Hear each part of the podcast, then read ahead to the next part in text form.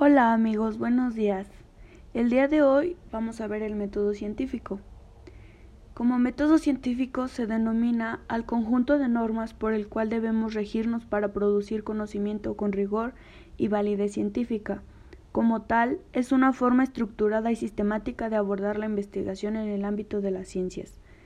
En este sentido, se vale de la observación de la experimentación, la demostración de la hipótesis y el razonamiento lógico para verificar los resultados obtenidos y ampliar el conocimiento que en esta materia se tenía.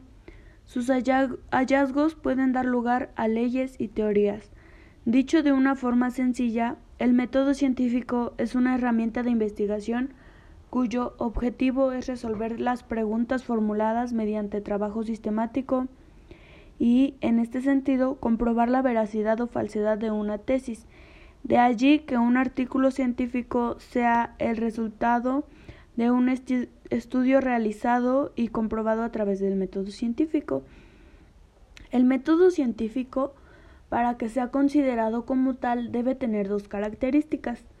Debe poder ser reproducible por cualquier persona, en cualquier lugar, y debe poder ser refutable, pues toda proposición científica debe ser susceptible de poder ser objetada. Ah, el método científico tiene diferentes pasos. Unos de estos pasos son observación, proposición, hipótesis, verificación y experimentación, demostración y conclusiones.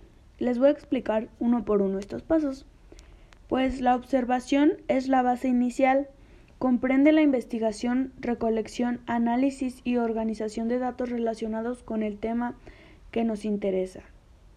La proposición es el punto de partida de nuestro trabajo, plantea la duda que nos proponemos despejar. La hipótesis es el planteamiento de la posible solución al problema o asunto que vamos a tratar. En este sentido se basa en una suposición que marca el plan de trabajo que nos trazaremos pues intentaremos demostrar su validez o falsedad. Verificación y experimentación. En este paso se intentará probar nuestra hipótesis a, través de experimentos sujetos al rigor científico de nuestra investigación. Demostración.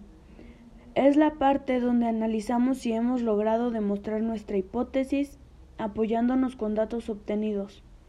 Y conclusiones es la etapa final. Aquí se indican las causas de los resultados de nuestra investigación y se reflexiona sobre el conocimiento que generó.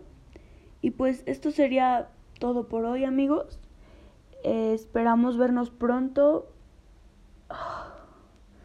Nos vemos a la próxima. Yo soy María Emma. Mucho gusto. Bye.